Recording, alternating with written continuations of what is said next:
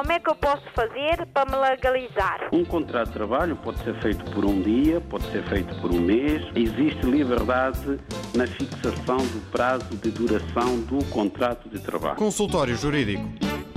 O tema de hoje, mais uma vez, eh, trata sobre o estatuto da criança em Portugal, criança estrangeira.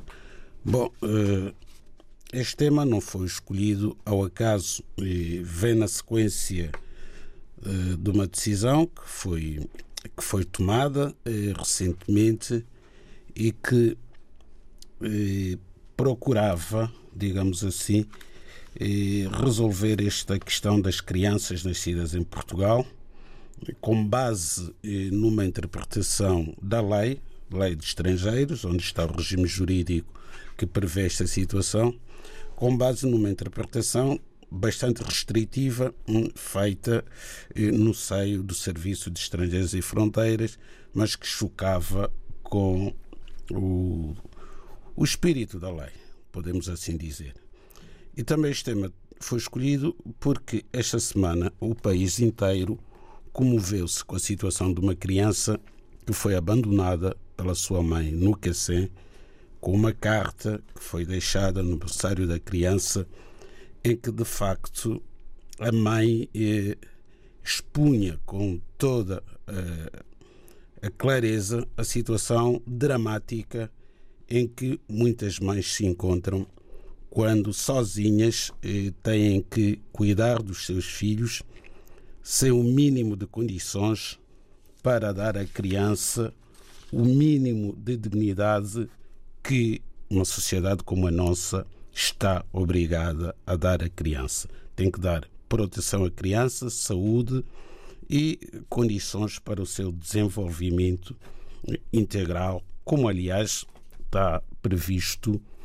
na Declaração dos Direitos da Criança, aprovada pelas Nações Unidas e na própria Declaração dos Direitos do Homem, que integra a Constituição Portuguesa por força do artigo 15 da referida Constituição. Bom, voltando aqui ao nosso tema, nós sabemos que eh, a Lei de Estrangeiros tem um artigo, que é o artigo 122, que prevê situações especiais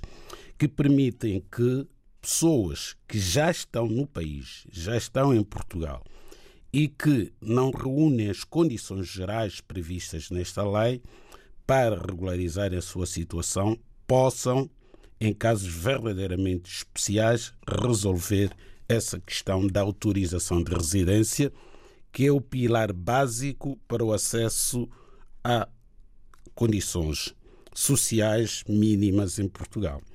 Então, a lei veio dizer que os menores que nascem aqui em Portugal e cujos pais se encontram em situação irregular, portanto, quer o pai, quer a mãe não têm autorização de residência, têm direito a essa mesma autorização de residência, desde que não se tenham ausentado do país e se encontrem a frequentar a educação pré-escolar ou ensino básico, secundário ou profissional. Pois bem, depois que esta lei foi aprovada, de facto, muitas crianças nascidas em Portugal conseguiram ter autorização de residência e, por via disso, os pais também.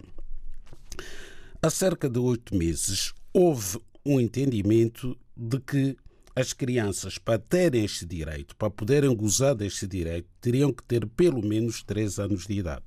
Resulta de uma interpretação, do nosso ponto de vista, bastante restritiva, feita pelo Serviço de Estrangeiros e Fronteiras a esta norma, ao arrepio, aliás, da prática que vinha sendo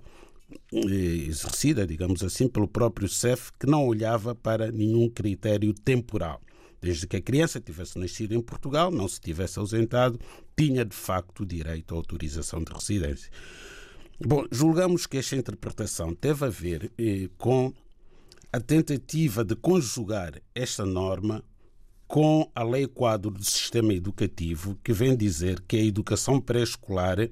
refere-se a crianças dos 3 anos até o ingresso na escolaridade obrigatória. Portanto, numa interpretação literal,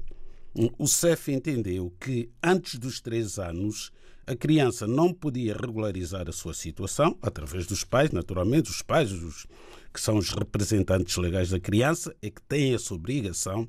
têm esse dever de regularizar a situação do seu filho, entendeu que não se podia regularizar essa situação antes dos três anos, porque isso, julgo eu, com base nessa hermenêutica restritiva,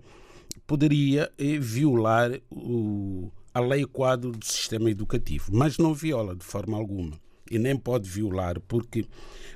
quando existe um conflito de leis, tem que se arranjar uma interpretação que crie harmonia no sistema jurídico e não ponha uma lei em conflito com outra. E aqui não há nenhuma conflitualidade entre as duas leis. É preciso integrar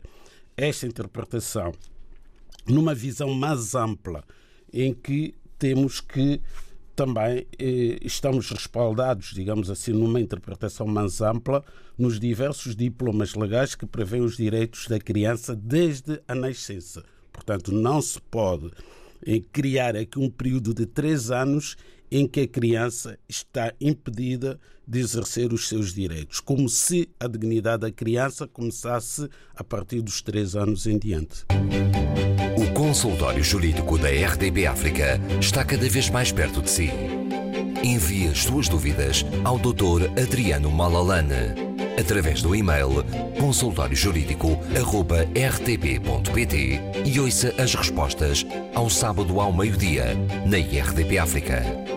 Consultório Jurídico. Estamos aqui para ajudar.